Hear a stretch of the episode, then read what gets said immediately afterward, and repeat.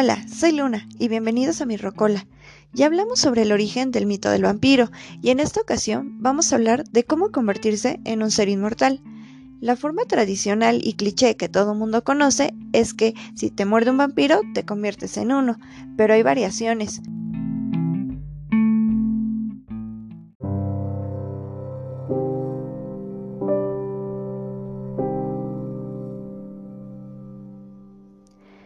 En el folclore rumano hay muchas causas por las que un ser humano podría convertirse en un estrigoy. Si un niño nacía con una verruga y moría a las seis semanas, se convertiría en uno. O las personas que practicaban el mal, o en especial mujeres que tuvieran tratos con el maligno, se convertirían en vampiros. O cuando un niño moría sin ser bautizado, también se convertiría en un vampiro a los siete años.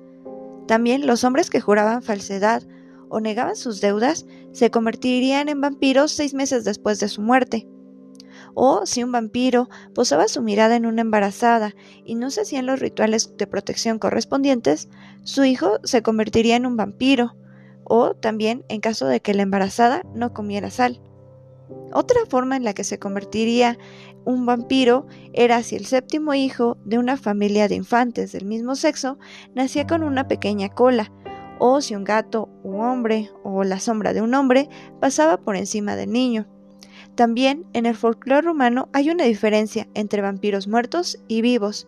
En el caso de los vivos se relacionan con brujos,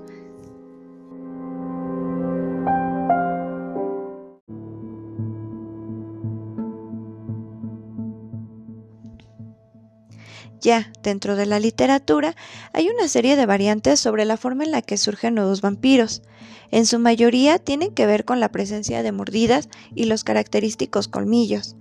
En las primeras historias de vampiros en la literatura, estos escogen a sus víctimas creando un lazo con ellas, beben su sangre de manera periódica hasta debilitarlas, y en algunas ocasiones estas víctimas logran liberarse del hechizo de los vampiros a tiempo. Ya a la llegada del rey de los vampiros, muchas cosas se convirtieron en canon para estos seres. Por ejemplo, Drácula fue el primer vampiro que transformaba a sus huestes al morder y dar de beber su sangre a sus víctimas. Esta misma línea fue seguida por diversos autores como Anne Rice, que me abrevaron de esto y perpetuaron el patrón de mordida de vampiro igual a nuevo vampiro. Hay algunos autores que cambiaron esto, agregando el elemento científico, mismo que coincide con las enfermedades de la sangre que fueron descubiertas en siglo XX.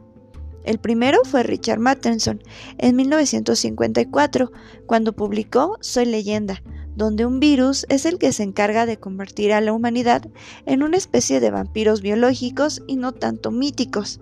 Más recientemente, en 2011, tenemos la trilogía de la oscuridad de Guillermo del Toro, donde sus vampiros, si bien tienen un, origen mítico relacionado con un ángel caído, la manera en la que se transforman estos seres es a través de gusanos derivados de la sangre del vampiro original. Otra versión diferente es la que ofrece la autora de Crepúsculo, Stephanie Meyer, donde sus vampiros contagian la condición a través de una mordida llena de ponzoña. Así, la mordida se convirtió en el ataque característico del vampiro, aunque la mordida en el cuello hace desde un principio alusión al acto sexual. Las descripciones en la literatura siempre están cargadas de sensualidad y esta es una forma que ha ido evolucionando y perpetuándose gracias al cine y la televisión.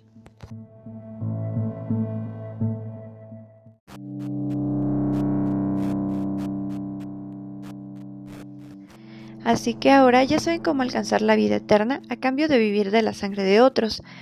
Pero como todo monstruo, el vampiro tiene sus debilidades y hoy también vamos a hablar sobre cómo matar a estos seres. Gracias al cine, todos sabemos que los vampiros se convierten en cenizas si se exponen al sol. La luz del sol tiene que ver con el hecho de que es un ser de oscuridad y que regresaba a su tumba en las noches. Los primeros vampiros en la literatura eran diurnos, y gracias al folclore de la Europa de Oriente, sabemos que si les entierras una estaca en el corazón o si cercena su cabeza, los vampiros ya no saldrán de sus tumbas para alimentarse. Otro elemento que sabemos gracias al folclore rumano y oriental es que el ajo repele a los vampiros. Y actualmente sabemos que el ajo tiene propiedades antisépticas y que es un purificador de la sangre, así que no debe de ser fortuito en que se ocupe este elemento para repeler a estos seres chupasangre con la sangre contaminada. Hay otras maneras de acabar con los vampiros que tienen una relación con la expansión del cristianismo en Europa, que buscaba remedios para ahuyentar a seres demoníacos como fantasmas, brujas y vampiros. Remedios como la cruz y el agua bendita son recurrentes en relatos sobre casas de vampiros del siglo XVII y son elementos que se incluían en los kits de casa de vampiros también de esta época. Y también, abrevando de la tradición judeocristiana, encontramos versiones que tenemos como primeros vampiros a Judas o a Lilith.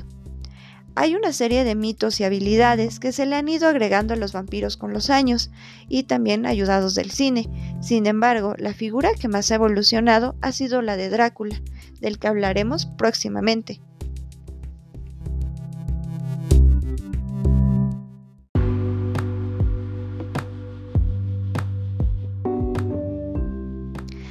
Así que si quieres saber más sobre los vampiros, no dejes de suscribirte, darle like y comenta qué te gustaría saber de estos seres de la noche.